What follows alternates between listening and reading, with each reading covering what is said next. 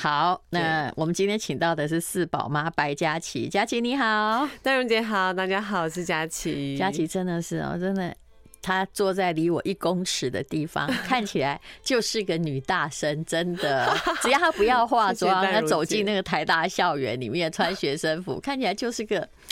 哇，没想到是个四个宝宝的妈呢。嗯，而且我刚刚在取笑她，我说哇，你我看你的书就知道，你是个生蛋母鸡型。这世界上有人生小孩那么快吗？对，有人形容那个鲑鱼产卵，啵啵啵啵啵。对，而且你是你是不是哈？就是说年轻的时候嘛，生第一个孩子比如二十出头，对不对？嗯，那时候比较快，哇，后来还是会变慢，会耶。真的，我知道前面两胎哦，跟没事人一样。然后生小孩，你等下先描写一下前面两胎。我看你书里的描写，我就觉得说不可思议啊！对啊，因为大家以为你是医护人员呢，没有，在医院里面，第一胎就已经是急产了。虽然那时候哇，天不怕地不怕，抱着一个脸盆，想说我可以走路去医院，嗯，因为十分钟的路程就到了。结果我走了三十分钟，嗯，因为我整个过程都在产痛嘛，都在那个。呃，收缩，这就一个脸盆，然后东倒西歪的一个对，然后就扶着那个电线杆呐，扶着人家那个。呃，车子的引擎盖啦，或者是旁边变电箱，我就一路这样扶过去，走了半个小时。可大家没有觉得这个人很怪？因为凌晨，所以就没有人发现。天哪，凌晨还自己去生孩子？对，我跟我前夫那时候，他拎着行李，我抱着脸盆，然后到了医院之后，呃，差不多等了一个多小时就生了第一胎，这样算很快。听说是上了产台之后。就就生下来了，然后对，几乎就可以下来行走，这样没有错。那个护理师都以为我是来陪产的家人，嗯、就是自己带孩子啊，自己就好像那小孩子不是是我亲戚生的一样，而且你看起来又不像。刚生过小孩的，对？而且我在医院三天，几乎就是我一个人，因为我那时候前夫都在工作，嗯，然后就是婆婆帮我送三餐过来，然后其他时间我就自己哦，那时候又倡导母婴同事，嗯，就自己带孩子，嗯，然后第二胎更快，我从阵痛到生出来 才半个小时，这次就没有走路去医院，没有没有没有，因为第一胎生完，护士就跟我说你有急产的现象，所以你第二胎如果你要生第二胎，所谓的急产，有人是。会发生危急的事，我看起来你没有啊，没有。他所谓急产就是很快而已，对对对，效率高，快。嗯，然后所以这样，我前面两胎就都没有打无痛分娩嘛，哇，好省哦。就到了第三胎的时候，就是这一次，年纪大了呗，对，三十五 岁，人还是要承认这一点。我还跟护理师说，已经跨过了高龄产妇了，对对不对？三十四以后就是了。对，我跟护理师说，我不用打，我很快。结果过两个小时，他说：“白小姐，你真的不打吗？”我说：“嗯，我真的不用打，因为我应该是后面很快。”嗯，结果就哇，我一直等了等了八个小时哎，然后我都没有打无痛哦。哇，是哎，历史上的经验不代表以后也会这样。你刚好是一个很好的证明，所以要跟妈妈们说，就是不要太铁齿。就后来就这样就。哀叫哀叫了老半天，哀叫了八个小时，后来就这样自然产，还是自然产，也还是不错啦。三十五岁这应该算已经很厉害了，已经紧绷了，紧绷了。对，所以后来第四胎的时候就乖乖的打。可是你后来三四胎接的很快，因为你大概也知道时间不多了，对不对？对，一方面是想说，既然是想要让孩子有个伴，嗯，就不要离太远，嗯，然后年纪也也有了，就想说，哇，还是赶快生一生这样子，嗯，所以后来。这个是半小时还是八小时？没有没有，这次更久，这次等了一天多。哇，还好有打减痛，后来就有经验。真的是越后面越久哎，不知道原因是什么。你如果继续生的话哈，就再下来可能三天三夜。然后像我们这种四十几岁生的时候，真的是一条命，真的生死关头走一回，嗯，差点挂点。好，这是白嘉琪的书哦，我想台湾大部分人都认识他，让每个决定成。成为最好的安排。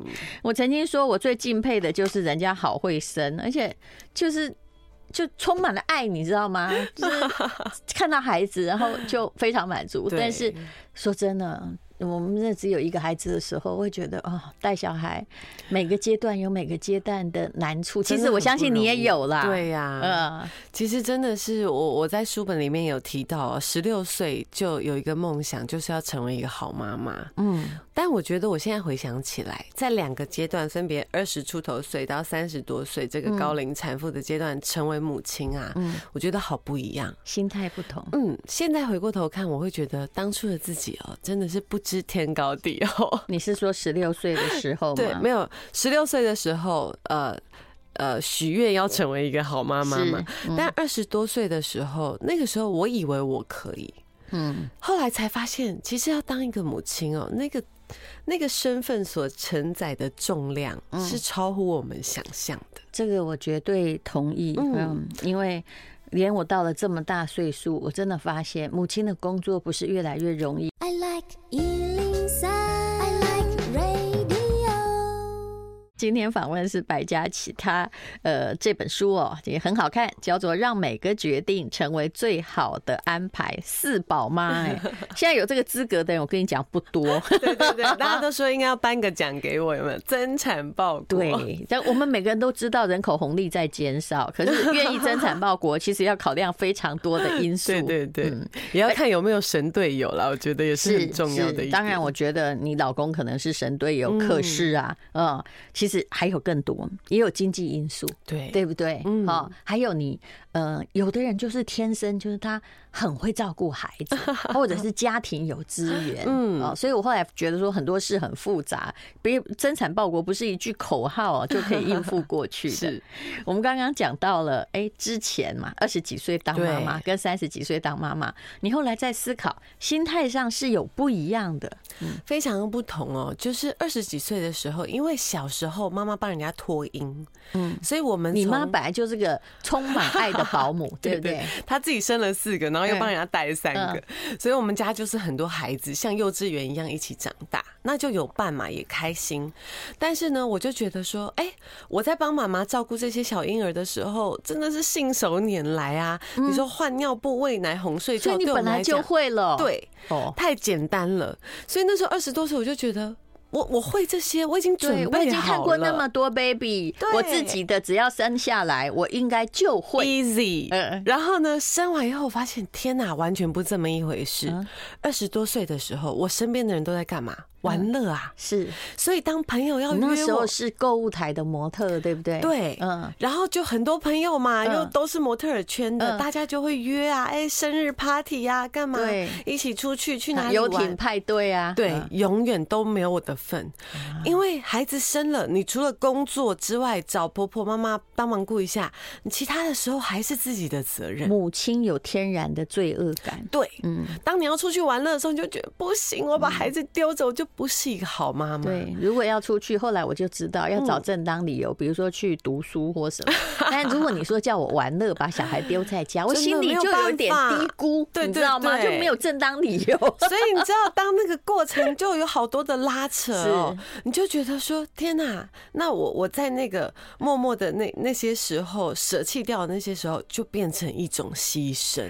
而且虽然好了，就白嘉琪比。别的女生勾台的其他模特都漂亮，可是人家别人还在往上爬，你知道吗？对，就是她可能说，哎，还希望成为演员，希望成为什么？你已经被贴了一个标签，就是妈妈。对。然后大家就会就看起来一一副就是明明一样年纪就是个老大姐，对，然后自动的什么派对呀啊或者富商请客自动跳过你，直接就把你跳过了，没有错。你其实后来会红也很妙，对不对？对，是不是？那时候你已经有小孩了，是不是？没有错。对呀，其实我当初我会没有很少妈妈哈那么年轻，然后出来还红，有 有啦，现在有，但说真的不多，那要真本领。对，其实，在十多年前那个时候，大家都劝我打退堂鼓啊，嗯，就说你结过婚又生了两个孩子，嗯，你干脆就找一个工作好好的还债就好，怎么会现在想说要出道？二十五岁，我们现在回过头看很年轻，二十五岁出道的人算算晚了，嗯，没有在那个时候哦，如果是一个完全没有，但二十五岁的妈比较少，对，所以那时候很多人都说你确定吗？你要不要考虑一下？你那时候出道的时候是本来在当购物台模特嘛，那一出来是当主持人还是演员？一出来就是演八点档哦，就是因为你的我的姐姐叶嘉瑜，她就在演八点档嘛。你们家到底本来姓什么哈？我们家姓白，我是本名，他是艺名，我才是真的。好吧，对，那好，他是一名。我出道以后戳破了他的姐姐，就把你这个拉了一下，让你进来，然后让我也一起演八点档。可是八点档很可怕。第一，他钱比较稳定，我知道。对妈妈而言，这经济的稳定一定是一个最重要的考量。可是问题是你看不到小孩啊。八点档，我每次在看你们拍戏，我都觉得说哇，这些人真的是那个时候会做这个决定，是因为因为离婚了。哦，对，然后那个时候两个孩子就在他那边。嗯，那我就觉得我就是要赶快把我的状态弄好，弄好，然后才能把孩子接回来。对，嗯，所以那个时候就只想说，一心就是想着要赶快赚钱。你那时候刚出来的时候，有告诉人家我二十五岁，我有两个小孩，我刚出道这样吗？还是有隐藏过一阵子？其实不是隐藏，是没有人问我就不讲，但只要有人问我就会讲。是是是。那其实一起工作的同事是知道的，可是其实你那时候就是。哎呀，就还是一副青春少女的样子。你们家好像那个天赋很好，就生完就整个就要浓缩回去。没有哎、欸，啊、其实我当初啊，尤其是二十多岁那时候，都花了半年才瘦身。那后来这两胎，我觉得很快。一方面是因为找到方法，嗯，然后也有医美的帮助。对，另一方面是因为我们有工作上的压力。啊，你是我那个朋友的代言人艾尔丽啊，对对对，对不对？他 他那个老板是我的好 朋友，对哇，我一直想要去跟他借他的游艇哦，真的，他有游艇啊？哎呀，你都不知道啊，下次我们一起去啊！但我不能穿比基尼，你代替好了。他可能没有想要邀我，因为不能穿比基尼都不能上去。我也是后来才发现，哇，原来现在。科技这么进步，呃，以前都傻傻的就靠饮食控制啊、运动啊，慢慢就现在就是医美有稍微帮忙一下，对，所以压力也就没有那么大。而且我看你就，所以我们一般人一看就说：“哎呦，这怎么生了一个月，整个就回去了，好可怕，橡皮人呐！” 对。可是我后来发现呐，哇，三十多岁生产完呐，那个水肿的状态是以前的三倍耶！哦，怎么会？我拿那个产前跟产后的照片来。对比，怎么会产后比产前还要大只？哦，你自己比较敏感，我看你都是一样的漂亮。而且现在谁跟我讲三十几岁生孩子，你都觉得还好，我都觉得还好。这世界上，你问那个宋宋一鸣、宋达明，这世界上没有比我惨的。我真的已经都看到撒旦了，我跟你讲。所以后来啊，你看，不管我遭遇多少事情，我怎么想哈，我的心里都可以跟。当然，我们两个都是基督徒，但是我心里都可以一直在跟自己说哈，就仿佛上帝出现在。跟你讲说，这是你人生遇过最糟的事吗？不是，已经过了。这是你最痛苦的时候吗？不是，不是。我知道，我真的知道什么时候叫做，只要你忘记呼吸，你就不会有下一口呼吸。对，可是姐，你现在就你现在也恢复的非常好。我花了十几年了。十几年吗？你现在看起来才四十多啊！真的花了十几年了，所以不是，所以我很敬佩这种橡皮人。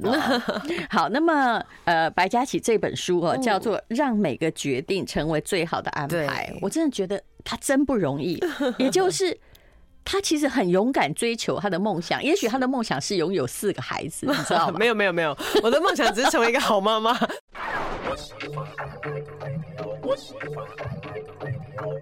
白嘉琪的书哦，这是联经出版社让每个决定成为最好的安排。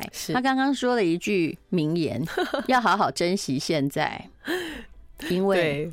每一个阶段只会更困难。哎，我真的觉得你说的很有道理。对呀，你每次都想说这一波把它过了，对，就大家都说，哎，睡过夜，睡过夜就好了，对不对？对。哎，你现在怀孕很不舒服，那那怀孕生下来，你就会觉得生下来就好了嘛？就生下来以后，你只想把它塞回去。这就跟哈，如果你一个人婚姻不舒服的时候哈，那很多老一辈就会说到老就好了。其实没有，在我观察，我是一个冷静的观察者，在那样的婚姻之中，到老他回来。对不对？哇，更可怕的问题又产生了。所以一个阶段一定比一个阶段困难。所以后来我就觉得说，那人生怎么样应对这些困难呢？答案就是你干脆自己找困难好了，对不对？把 focus 放到别的地方上面，然后历练久了，皮也硬了哈，就会就每天就就自己问说，请问这是你最困难的时候？既然不是，不是又怎样呢？对不对？真的，对。我去跳过那个澳门的旅游塔之后啊，就觉得好像没有什么事情可以可以打败我了。那简直就是为什么大家要做这么危险的运动，就是九死一生感，让你回想说，好像之前的那个不舒服也还好，挑战自己的那个害怕也已经。呃，也还好。对对对，就是当我们找到一个更更厉害的大魔王的时候，过去那些好像就可以云淡风轻。还有，我其实是觉得应该要有个高空塔在每一个国家，因为那样想轻生的人哈，常常去跳一下，我们让他免费跳一下，对不对？去感受一下那个，看你要不要试嘛。可能可能心里面的压力就可以得到释放。是，不过真的向前走迷迷糊糊，回头看清清楚楚，这句话是我们宋一鸣牧师常常讲的。我觉得人生就是这样，在当下你可能会觉得有一些关卡我过不去了，对，我我我已经走到尽头了，我没有力量了，对。可是当我们真的咬着牙走过去以后，你回头看，其实那是一份祝福。是的。嗯，就好像当初我没有走到那个走不下去了，负债六百多万，又生了孩子，离了婚，嗯，我不会进演艺圈呢。是。我进演艺圈就是为了还债嘛，这感觉上就天选之路，不然你为什么要拍八点档？对，其实真的。八点档很辛苦啊，嗯，就是如果你没有这么大的一个资金的缺口，你好像也撑不过那个。你明明不会讲台语，又要去演八点档。听说你们姐妹台语都很差，很烂，嗯，然后没有睡觉，你还要背台词，嗯，那个非常会让人想放弃，而且很容易得那个八点档演员很容易得焦虑症，对，因为刚开始就是在。那个演的时候非常的累，演完之后在想说完了还有欠债，那下一档在哪里啊？对？哎呀，就是拍的时候拖着命拍，一杀青就失业了，然后那个恐慌感就天哪，完蛋了，我杀杀青只有高兴了两天，两天真的。你不要说杀青只有高兴两天，我把负债还完的时候也高兴两天，然后呢，我就觉得说。你到底在高兴什么？嗯，你现在只是从负变成零而已。对，你到底有什么好开心的？没有没有，那个负跟零不一样。对，可是你还是觉得你拼命拼了这么多年，然后你现在是零。其实那个就是呃存在主义的一个反省。对啊，就他们就是在写说，其实你一直负到零，你真的在高兴什么？嗯，对不对？你的人生之前感觉那是有点白活。对对对对对，就是。从从为了填那个坑，对，白忙一场。然后你就突然觉得天哪，就瞬瞬间那个开心又掉到地狱了，又觉得说，对呀，那我要开始继续努力，继续努力。然后新的经济难题其实又出现了，没错。那我刚刚也问过白佳琪，我说你们姐妹是怎样？到底哈？哎，你你们这个家庭很奇怪，看起来你们两个都是从还算有爱的家庭长大，不是说那种破碎家庭。是，可是两个都负债累累。那请问这债是怎么来？很多人就是因为爸爸有没有去赌博干嘛？你们家也不是啊，对不对？其实爸爸呢，他债实在比赌博来的多。嗯，爸爸当初是职业军人，但他追求妈妈的时候，阿妈就说啊，我不想要我的女儿嫁给职业军人，所以他就退役了。那那他他就开始做生意，嗯，但是呢，爸爸的个性哦，其实是非常善良，然后又就职业军人不适合做生意嘛，对，结果他一直做生意就一直遇人不淑嘛，就其实很常被朋友骗，嗯，那。朋友跟他借钱，他就借；然后朋友跟他借钱，他没有钱，他可能还去帮朋友借钱。然后朋友跑了，这笔钱就变成他要还，常常有这样的状况。那我们也其实你爸爸跟我爸其实是差不多的，只是因为我爸他是老师，所以能够跟他借的人范围没那么大，哦，要保的金额没那么多。对，那甚至那时候可能爸爸还会去跟阿妈拿了家里的地契，然后去。帮朋友借钱，然后最后钱也没了，地契也没了。他那个就是军中袍泽兄弟的概念。对，可是我说真的，也不能这样说军人。你们那个艾尔利的老板，嗯，他也是军校，还是很还是很会做生意。没错，没错。所以我觉得还是因人而异。那爸爸的个性就很不适合做生意，然后他那个时候就有很多的负债嘛，爸爸常常就哎。那时候记得小时候家里还会有人上来上门来讨债，所以本来一家和乐，就最凶恶的叫债主，对不对？爸爸本身一点没有什么家暴、赌博啊、乱花钱，不是，全是都欠的。那反而就是虽然在这样子呃很缺乏金钱的状态下长大，但是因为爸爸妈妈那时候很相爱。那我们一家有四个孩子，哎，我想请问你们家里都长得这么好哈，是妈妈漂亮还是爸爸都好？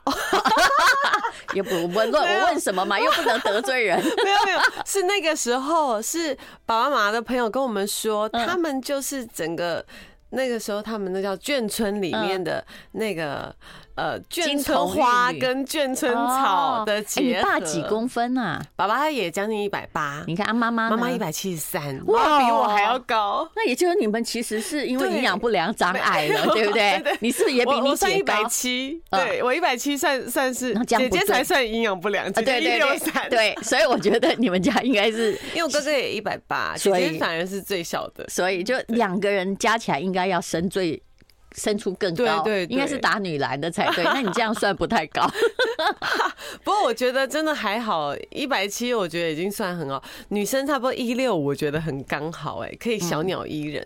不然我们就一站出来就是一副很女强人的样子。我不能跟你讨论身高，否则我们这样会变成一不是小鸟依人，是变一颗鸟蛋。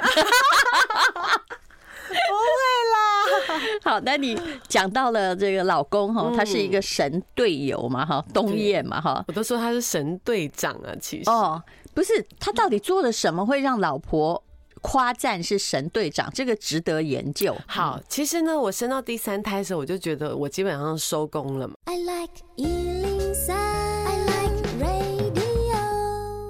我们现在。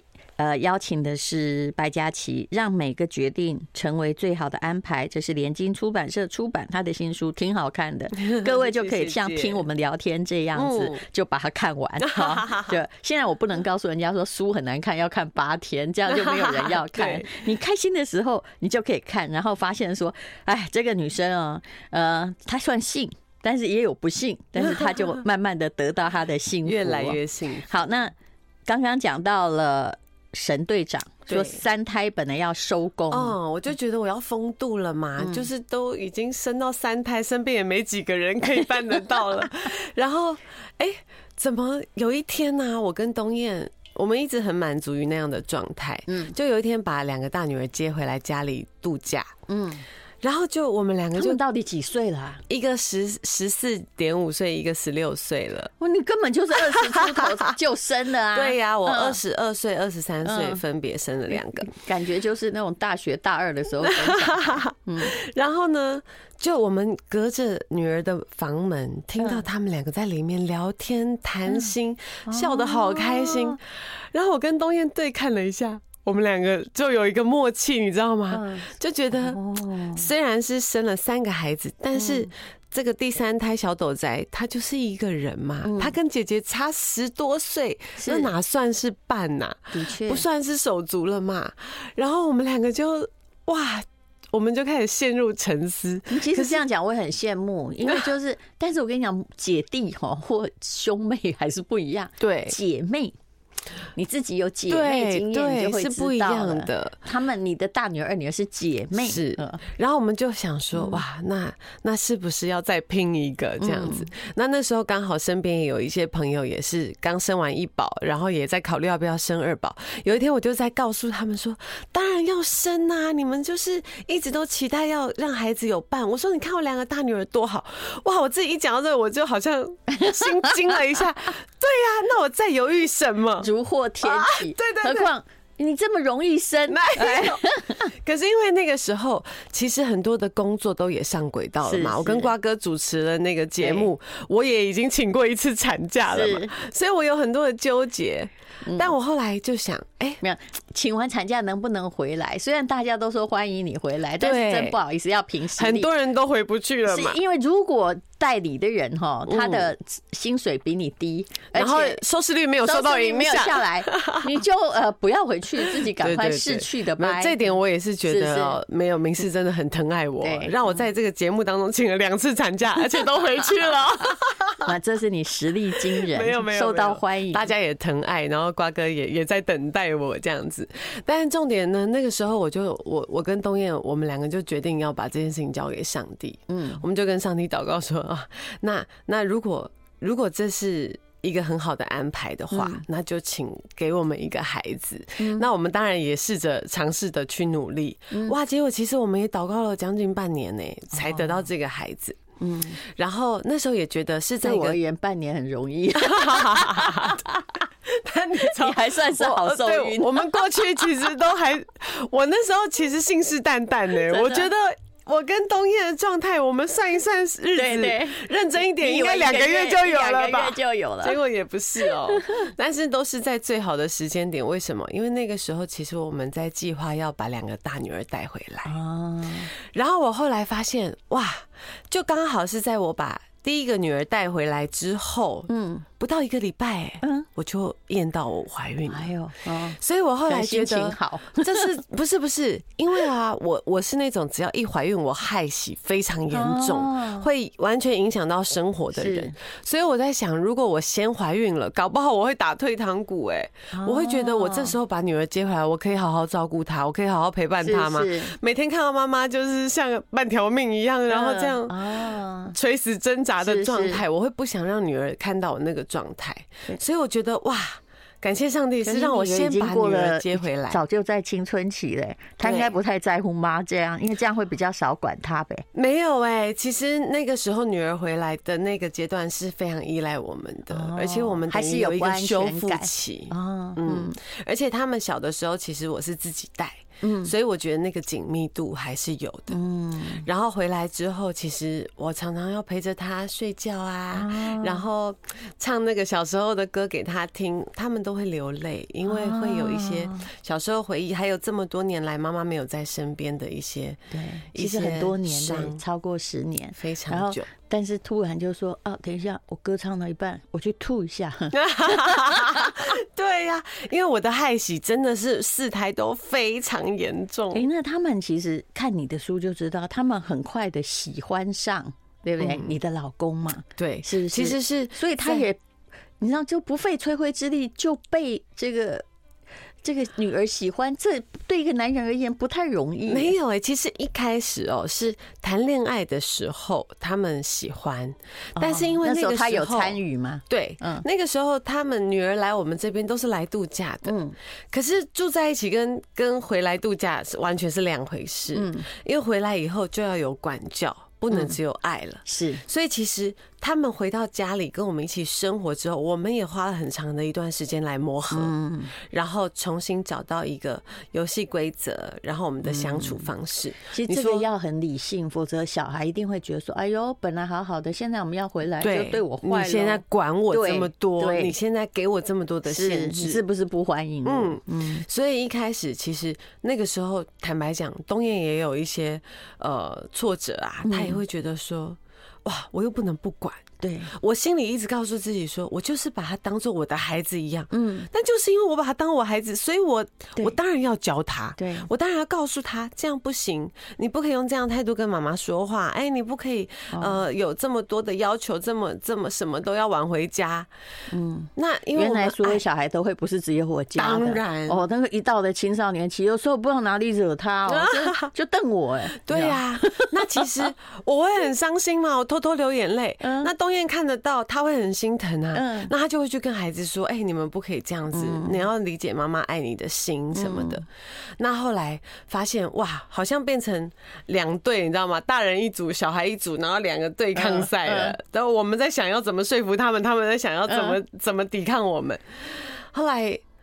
东东就带着我们祷告哦，让那个爱哦进到我们的关系当中，让孩子明白说，哎，我们现在不是，我们不是对手，我们是队友，我们是一个 team。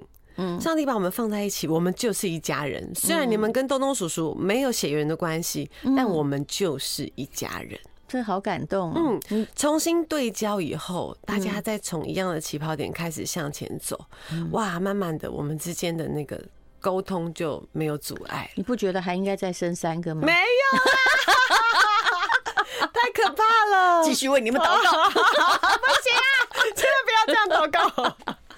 等一下突破重围怎么办？我们都已经绑起来了。这是白嘉琪的，让每个决定成为最好的安排。其实他就是这本书在告诉你，人生的困难会过去的。是，对，嗯，其实真的啊，我现在回想，在那些很很艰难的。那些路程当中啊、嗯，我相信你那时候其实心里也曾经到绝望的谷底，因为你太年轻就遇到太多事了，是没有办法承载的，超过了，超超过负荷，而且心里还想说，我怎样睡跟外面啊，在礼拜。睡狼不睡眠，一定自己心里说了一万遍了，然后就觉得说，天哪，我到底做了什么？我这一辈子我这么善良的对待这个世界，为什么这个世界要这么残暴的对待我？是。好，那这本书叫做《让每个决定成为最好的安排》，白嘉琪的书，谢谢你，谢谢。